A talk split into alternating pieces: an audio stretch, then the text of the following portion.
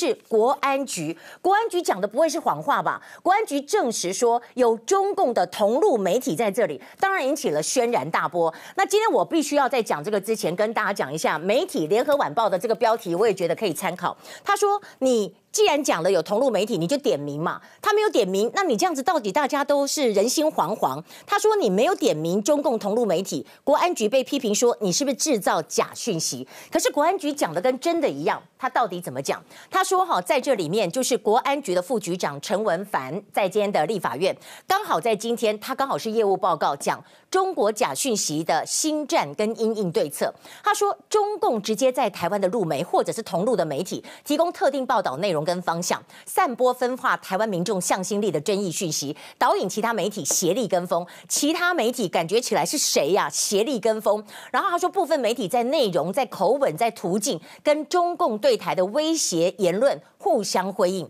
呃，包括了哪些呢？被逼问之下，他说，平面媒体、电子媒体就是电视啊、哦，还有网红。那当然，这里就绿跟蓝都问了。绿委罗志正就说，呃，是不是有听到说有一些媒体要刊登新闻、社论之前，要先传真或传讯息给对岸，北京同意才敢登？有听过这个讯息吗？他说有，确实掌握到这种情资。我的天啊，如果这样子，你这个媒体去死好了，真的是太扯了。如果真的有的话，我觉得。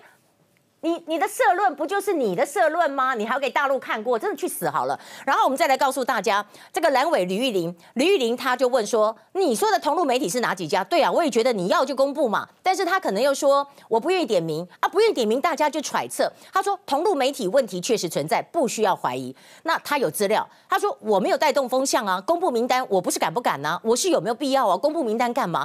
哎，就觉得很奇怪。然后呢，有人就说：“为什么这个时候引爆？”有人认为国安局放这张牌就。就是告诉媒体，你不要乱来，我都知道同路人的名单是谁。如果观众朋友有注意的话，昨天我看到一个新闻，就是说 NCC 要求以后我们的电视新闻的广告，他就要知道你广告主是谁。这广告主是来自于中国大陆呢，还是来自于台湾？我从另外一个角度想，这当然是为了国家安全。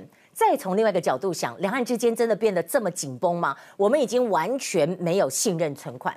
回到。